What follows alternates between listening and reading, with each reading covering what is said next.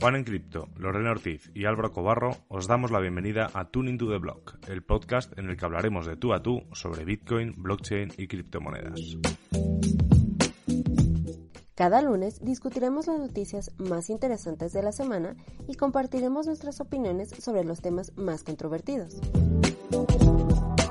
Además, semana a semana vamos a tener invitados especiales con los que podremos conversar, debatir y lo más importante, seguir aprendiendo de Bitcoin y los temas que levantan interés en la industria de las criptomonedas.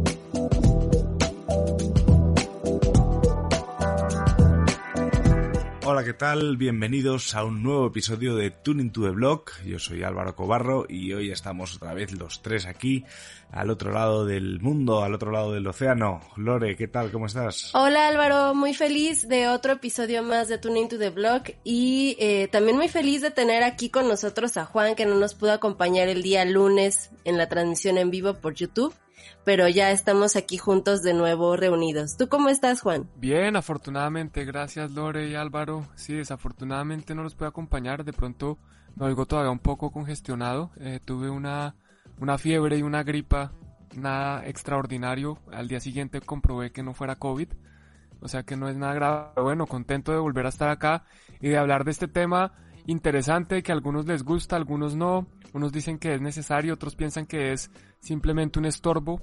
Y es sobre las leyes y Bitcoin, ¿no? ¿Qué está pasando especialmente en Latinoamérica con, con leyes, regulación que está pendiente, que está eh, lista, que ya está en eh, plena implementación y otra que está a punto de implementarse? Entonces, pues contento con, con este tema. ¿Y tú, Álvaro, qué nos puedes contar? Pues sí, es un tema que, como tú bien dices, hay gente que le parece siempre una buena noticia, gente que no. Yo creo, creo que este verano la, uno de los, de los titulares que se están repitiendo más es la nueva ley Bitcoin de X país, ¿no? Eh, sobre todo a raíz de, de la propuesta de El Salvador. Y creo que es importante hablarlo porque veremos que, bueno, están saliendo leyes que no son parecidas a las del Salvador, sino que hablan más de temas de regulación.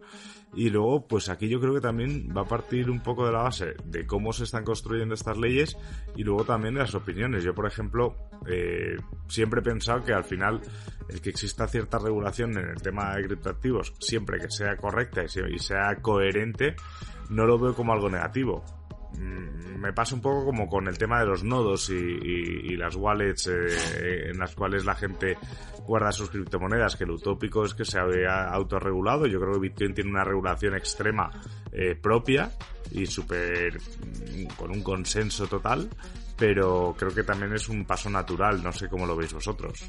Bueno, me parece que eh, parte de la adopción de Bitcoin siempre va a tener que estar acompañada de un poco de, de manita de los gobiernos, de regulaciones, eh, porque así sucede siempre con los movimientos, con revoluciones, con eh, todas las cuestiones sociales y disruptivas que han sucedido a través de la historia. Siempre que termina eh, institucionalizándose algo que es lo que está sucediendo con Bitcoin, pues eh, vamos a tener que observar cómo se va maleando un poco la, la visión original de, de, lo que sucedía para poder adaptarse a, a, la sociedad en común. Entonces yo creo que es algo normal lo que está sucediendo natural. Sin embargo, también considero que en algunas legislaciones, en algunas propuestas de leyes, eh, no se están contemplando algunas cosas, ¿no? El día de hoy simplemente eh, se filtraron y se expusieron algunas propuestas de ley para Paraguay. Y bueno, creo que Juan está un poco más al tanto de lo que sucedió aquí, entonces le, cedo el micrófono para que nos platique al respecto.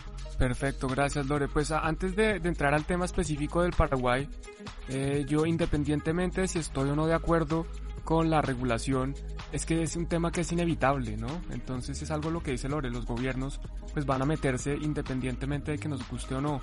Y cuando las cosas son inevitables, pues yo creo que uno lo, menos, lo que menos debe hacer es ponerse a llorar y más bien es buscar, bueno, ya que esto va a pasar, o teniendo en cuenta que esto va a pasar, ¿cómo me adapto yo?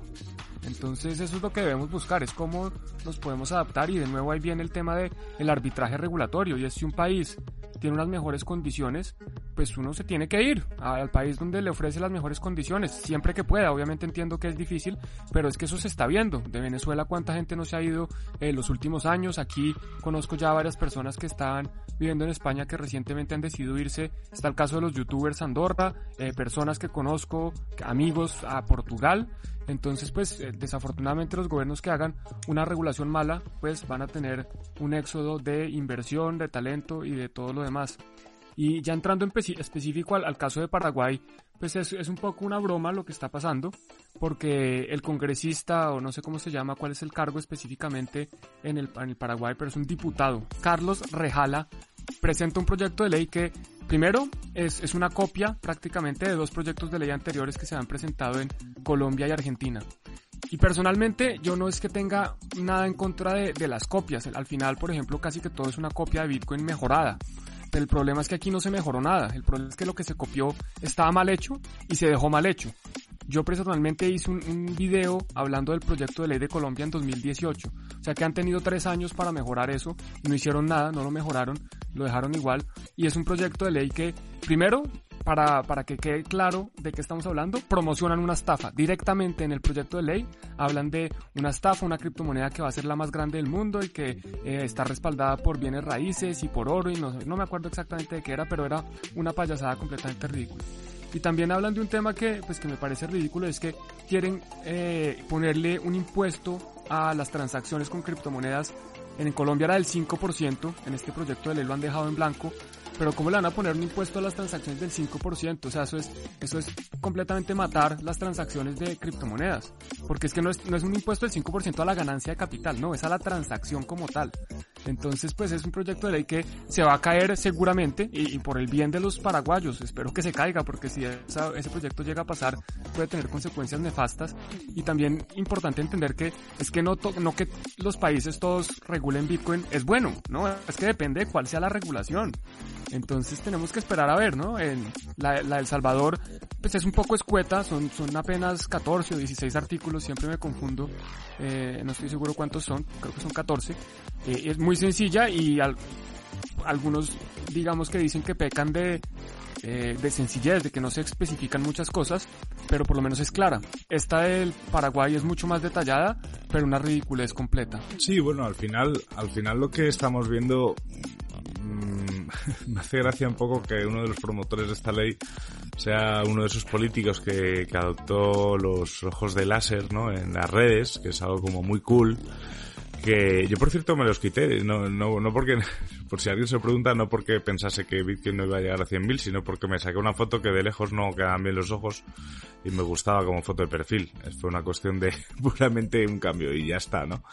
Pero, pero el hecho de que, de ver como ciertos segmentos políticos se, se suman, ¿no? Como a las modas, intentan pues atraer atención eh, usando el nombre de Bitcoin y luego te hace una propuesta de ley que realmente es ridícula por todo lo que comentas, Juan, eh, es una llamada más de atención, ¿no? A, lo que realmente nos tiene que preocupar, que es que si se hacen regulaciones sean eh, coherentes, o sea, meterle un impuesto a las transacciones de Bitcoin simplemente, eh, si contamos que ahí también existen las comisiones de la red, más todo eso, pues es que obviamente estás matando, ¿no? Y, y algo que, que, que, esta persona, este político está, está difundiendo como un gran paso, ¿no? Para Paraguay, realmente es un paso en falso que como tú bien has dicho, que ya comentaste en 2018 que Colombia eh, se estaba equivocando, ¿no? Entonces, eh,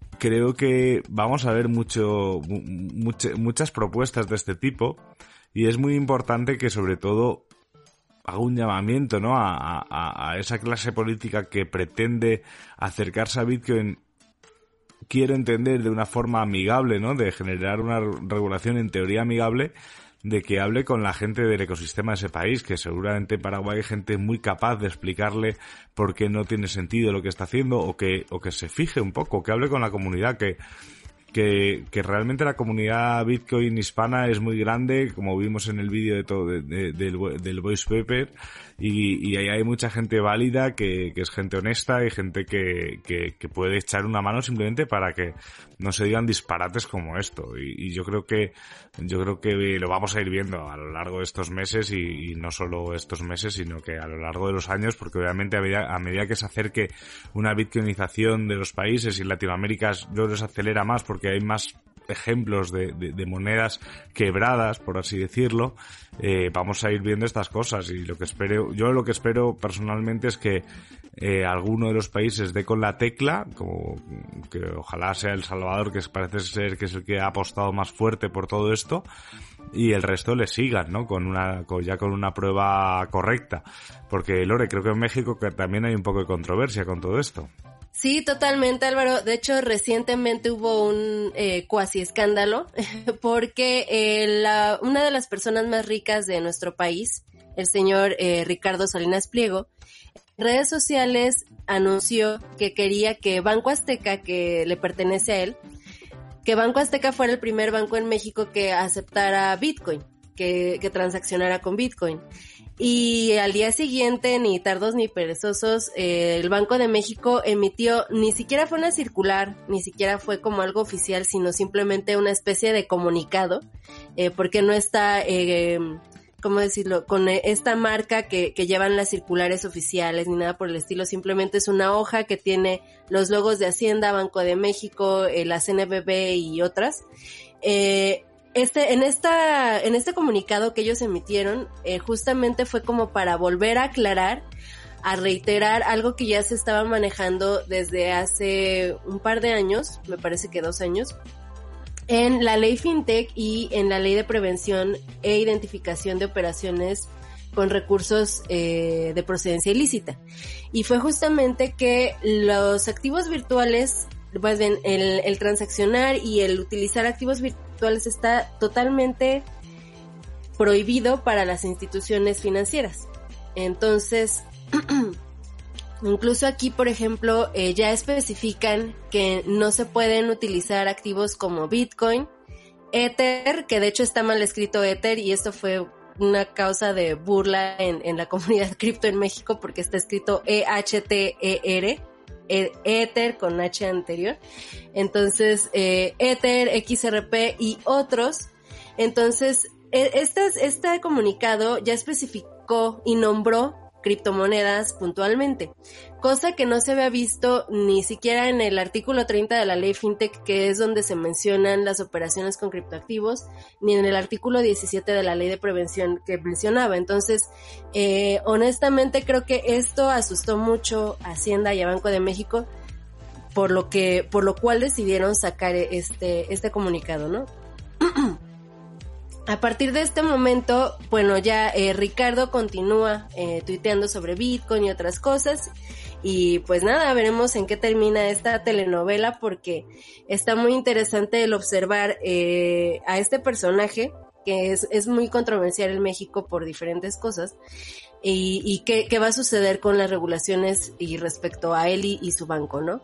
Otro personaje que también llamó la atención recientemente en México fue Simón Levy, quien ha estado involucrado en la política y es también empresario aquí en México. Este hombre estuvo eh, haciendo una eh, disque convocatoria en, Twitter para llamar a diferentes abogados y otras personas para crear una ley, él le llamó Iniciativa Ley México Descentralizado.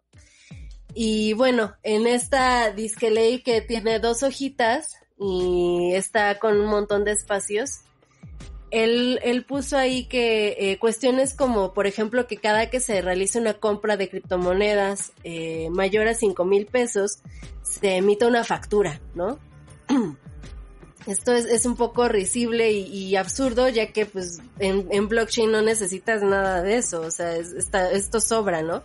Y también metió como muy forzado la cuestión de, del uso notarial de criptoactivos para para poder eh, sellar y firmar una transacción a través de un notario. O sea, que también los notarios también salen totalmente sobrando en, en blockchain, ¿no? Entonces, eh, estamos observando eh, pequeños rasgos también de desconocimiento y, de cosas que no ven ni al caso en, en supuestas propuestas de ley, ¿no? Entonces, realmente es muy absurdo ciertas cosas que, que se observan en, en estas disque legislaciones. Sí, ahí controversia siempre va a haber y va a haber personas que tiran de un lado y tiran del otro. Yo creo que una aproximación que puede ser, por lo menos desde mi punto de vista, más válida o más inteligente de parte de los gobiernos es algo similar a lo que están haciendo, por ejemplo, Colombia y España, con un sandbox regulatorio, donde básicamente los reguladores permiten que haya un espacio para que se hagan pruebas y, o más bien, e ir aprendiendo de esas pruebas en la medida en que van ocurriendo distintas situaciones. Obviamente esto es un espacio controlado, no, no es regulado, porque como lo dice eh, pues la, arenera, esto es un espacio para hacer pruebas, no se puede regular antes de hacer estas pruebas, pero, pero creo que sí es una forma que le muestra al gobierno, a los reguladores, qué es lo que está pasando, cómo funciona esto y qué es lo que se puede y se debe hacer al respecto. Y no decir burradas como que hay que emitir una factura cada vez que uno intercambia un activo, porque es que eso no es un ingreso que uno tenga de una actividad eh, comercial, como es una factura que yo emito por mis servicios o por vender un producto que yo realicé. Esto es un activo que existe en el mundo y que la gente lo puede ir moviendo de lado a lado. ¿Y cómo voy a emitir una factura por, por un Bitcoin? Eso, eso es un poco ridículo. Entonces, y por otro lado, por ejemplo, lo que está haciendo Estados Unidos, que están esperando, que no han tomado ninguna decisión radical al respecto. Hay varios reguladores involucrados, pero hasta el momento no se ha tomado decisiones.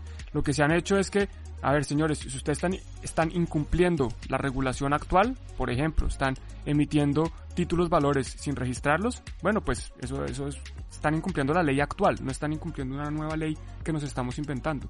Entonces, si incumple la ley actual, pues tiene consecuencias. Pero mientras la gente esté comprando, vendiendo Bitcoin, eh, minando Bitcoin, haciendo transacciones de Bitcoin, que eso no está regulado, pues pueden hacerlo, obviamente, de nuevo, con la regulación eh, existente que aplique al, al, cada caso pero no se han puesto a inventarse cosas con el fin de mantener el país competitivo y que no se pierdan de esta revolución que estamos viviendo. Al final es eso que comentas, Juan. O sea, el, aquí los países yo creo que ya son cada vez más los que se dan cuenta de que esto es algo que se tiene que tomar bastante más en serio. Me pasa un poco, tengo la misma sensación con los bancos. Lo, lo comentaba con una compañera de, del equipo de la radio, que, que, realmente los bancos obviamente van a tener un papel, cosa que hemos hablado aquí alguna vez en Tuning to the Blog, y que saben que tienen que entender un poco cómo va esto. Lo que comentas de Estados Unidos es algo que creo que es positivo y a la vez incluso también te diría que es casi hasta peligroso, ¿no? Que nos conozcan, que nos conozcan muy bien.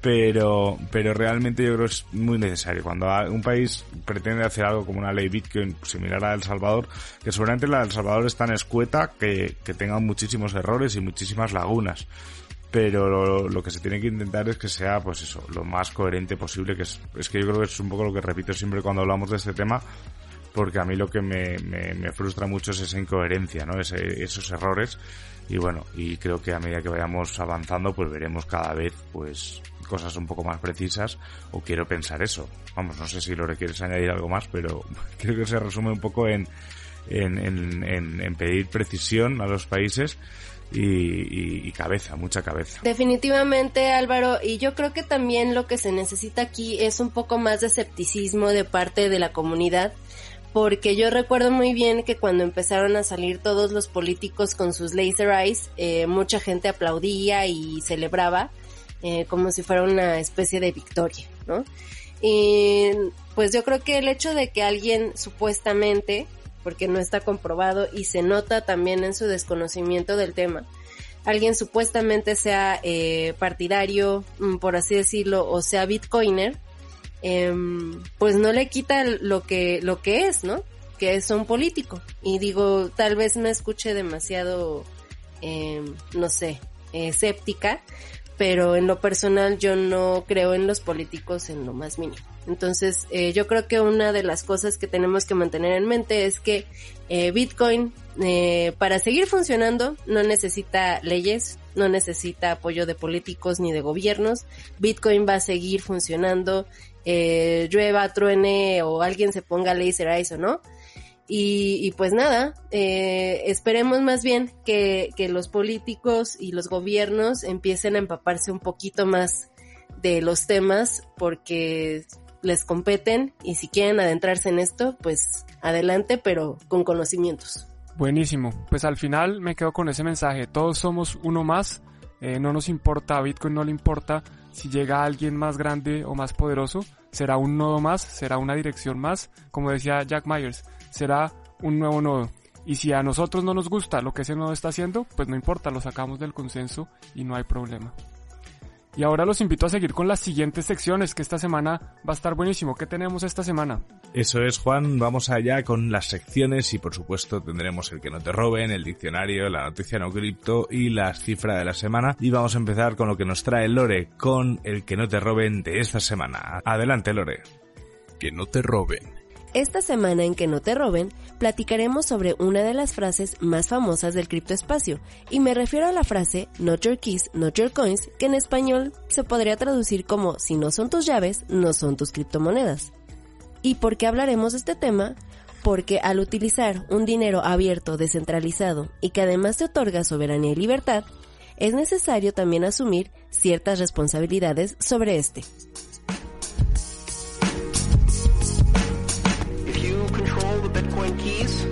Control Bitcoin. If you don't control the Bitcoin keys, it's not your Bitcoin.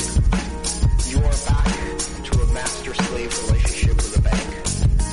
Bitcoin represents a fundamental transformation of money, an invention that changes the oldest technology we have in civilization, that changes it radically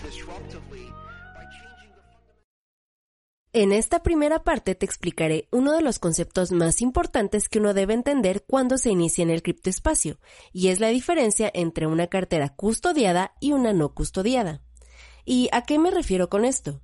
Las carteras o wallets son los lugares donde se resguarda, entre comillas, las criptomonedas. Para explicar su funcionamiento, vamos a compararla con el funcionamiento de un buzón. Cuando tú tienes un buzón de correspondencia, puedes hacer del conocimiento público la dirección para que te lleguen cartas a este. El cartero y otras personas tienen esta dirección y pueden enviarte correspondencia a este buzón. Sin embargo, para poder acceder a él, necesitas una llave, una llave que lo abra y pueda sacar la correspondencia que se encuentra dentro de este. Algo así parecido sucede con las wallets de criptomonedas.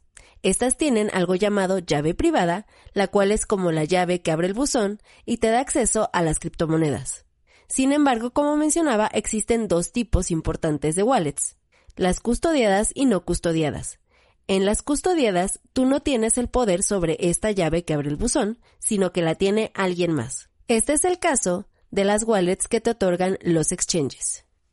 En este tipo de carteras, la custodia de esta llave se encuentra en el exchange. Y ahora tal vez te preguntarás, ¿cómo sé que esta llave se encuentra en su poder y no en el mío? Cuando tú configuras una nueva cartera para criptomonedas, y esta cartera es no custodiada, es decir, tú tendrás el poder sobre esta llave, se te otorga algo llamado frase mnemónica, que es una serie de 12 a 24 palabras, la cual te permitirá restaurar esta cartera en algún momento posterior si es que la llegas a extraviar. Y si de por sí es preocupante cuando llegas a perder una cartera regular, ahora imagínate una cartera con Bitcoin. Sería una completa tragedia. ¿No crees? No, God! No, God, please, no, no, no, no. Esta es una de las razones por la cual es importante cuidar adecuadamente de esta llave, ya que si llegas a extraviarla, nadie te otorgará una copia de esta. Y ahora tal vez pienses que es mejor que alguien más como un exchange tenga la custodia sobre esta llave, porque probablemente ellos tengan más experiencia y la puedan guardar mejor que tú. El problema con hacer esto y utilizar carteras custodiadas por exchanges es que tienes que confiar en un tercero. Tienes que confiar tanto que el exchange tenga medidas de seguridad adecuadas para resguardar tus criptos y además que este exchange no vaya a desaparecer. Y probablemente pienses que esto no puede suceder, pero según Cointelegraph, Simplemente en el 2020, 75 exchanges de criptomonedas desaparecieron por completo. Es por esto que es importante el asumir la responsabilidad que conlleva el tener un criptoactivo y resguardar nosotros mismos y de forma adecuada nuestras llaves privadas. Para esto, en la segunda parte, te daré algunos tips para que sepas cómo gestionar y cómo salvaguardar muy bien tus llaves privadas y que así tengas absolutamente todo el poder.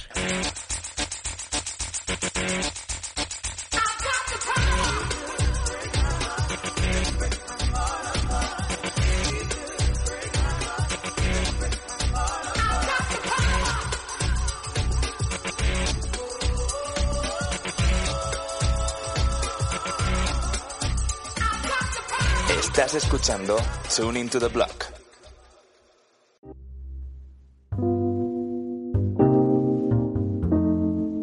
Nunca está más recordar que si no son tus claves, no son tus criptomonedas. Muchísimas gracias, Lore.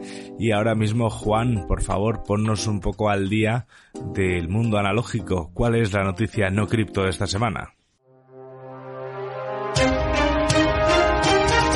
La noticia no cripto de esta semana fue publicada en BBC News el 14 de julio del 2021 y el titular de la noticia dice, el espectacular aumento de multimillonarios en América Latina durante la pandemia y qué países lideran la lista. Durante la pandemia del COVID-19 se disparó el gigantesco abismo que históricamente ha existido entre los más pobres y los dueños de grandes fortunas en América Latina. El número de multimillonarios en la región subió de 76 a 107 y el total de la fortuna acumulada por este selecto grupo escaló de 284 mil millones a 480 mil millones. Es decir, en América Latina el número de personas más ricas aumentó en un 41% y el patrimonio de estas personas se disparó en un 69%. Este cálculo proviene de un análisis hecho por el Programa de Naciones Unidas para el Desarrollo, PNUD, comparando marzo de 2020 con mayo de este año. Una de las principales razones de esto que está sucediendo es que a pesar del desastre económico que estamos viviendo, Wall Street ha estado de fiesta marcando nuevos máximos históricos. Y como las personas con gigantes fortunas invierten gran parte de su capital en bolsa, su patrimonio se ha disparado. En pocas palabras, tanto en Latinoamérica como en el resto del mundo, los pobres se hicieron más pobres y los ricos se hicieron más ricos. La lista de países con más multimillonarios en América Latina, que esto significa individuos con un patrimonio que supere los mil millones de dólares, está encabezada por Brasil con 66 multimillonarios, seguido por México con 14, Chile con 9, Perú con 6 y Colombia y Argentina con 5 cada uno. La mayoría de los super ricos en Latinoamérica está concentrada en cuatro sectores, que son el sector financiero, de telecomunicaciones, medios digitales de pago y salud. Desafortunadamente, estos sectores son intensivos en capital, pero generan pocos puestos de trabajo. Por esto, varios políticos de la región son partidarios de que los países impulsen reformas tributarias que permitan aumentar la recaudación fiscal para financiar la seguridad social y mejorar las carencias en los sistemas de salud y educación de estos países.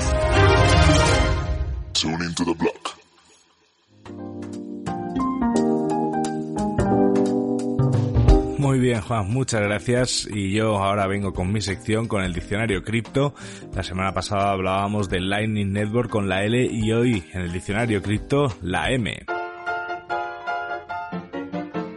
M de Mixer. Es un servicio protocolo que divide los montos a enviar por los usuarios en cantidades pequeñas que van pasando por distintas direcciones antes de unificarse de nuevo en el destino final. Esta operación dificulta el rastreo de, de capitales. Ay, Has oído bien, un mixer al final es lo que es lo que permite, ¿no? que utilizar criptomonedas sea algo más privado, que sea algo más anónimo. Ahora se dice muchas veces que Bitcoin es anónimo cuando es mentira. Bitcoin realmente es seudónimo. Si alguien localiza tu dirección, ese alguien directamente va a, va a poder rastrear todos tus movimientos. ¿no? El, el mixer, lo que podría ser el Whirlpool, eh, lo que hace es casi es un juego de trileros, ¿vale? Empieza a mezclar transacciones conjuntamente y luego las esparce. De esa forma se pierde la pista o se pierde el punto de inicio, lo que es el rastreo a la hora de hacerlo. Es algo que normalmente es un poquito más complicado de utilizar, no es algo dirigido a usuarios que están empezando, pero oye, todo se trata de aprender y luchar por tu privacidad.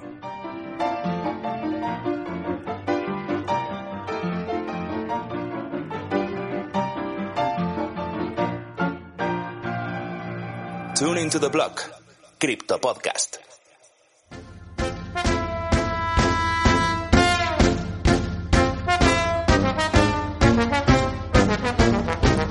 La cifra de la semana. La cifra de esta semana es 5,4%. 5,4% es la inflación de los últimos 12 meses en Estados Unidos. Como era de esperarse, tanta impresión de dinero está causando un incremento en los precios.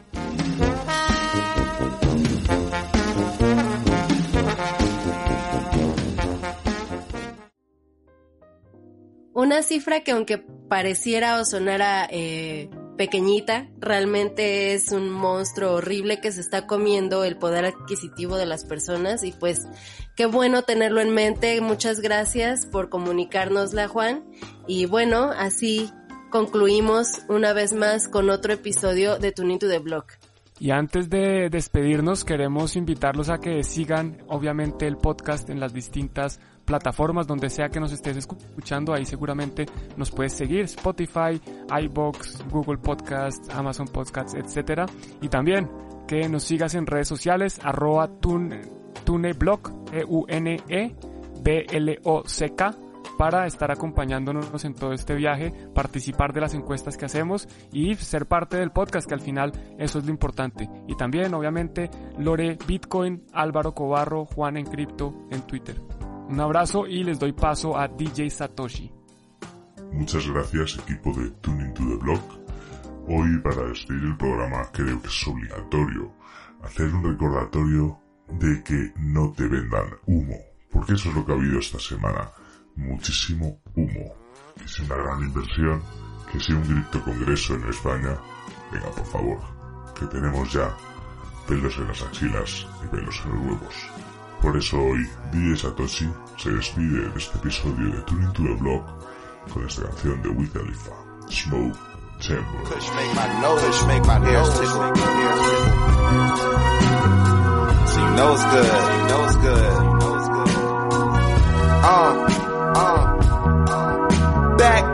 Was a kid, I used to drive alone.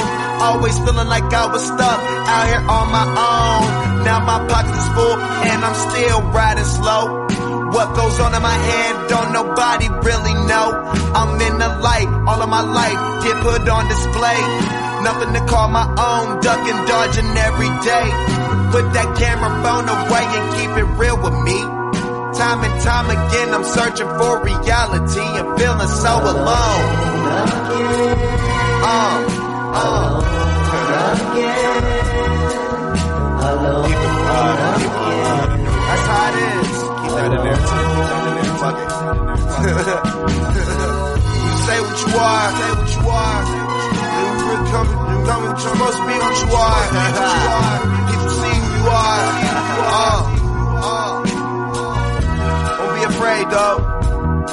I'm smoking that weed every day, but never had my faith. They calling my phone, I don't even got the time of day. Don't know their motives anymore, that's why I hesitate. I'm tired of partying, getting drunk, I'm trying to elevate. I remember back in the day, I ain't have no cash. I was coming up off of nothing, hoping it would last. Now it's 2015, and I got it all feeling like I did when I started on my own, out here all alone. Yeah, yeah. Alone, And it's cool, and it's cool, and it's cool. People try to tell you shit, try to tell you shit. Like you can't smoke weed.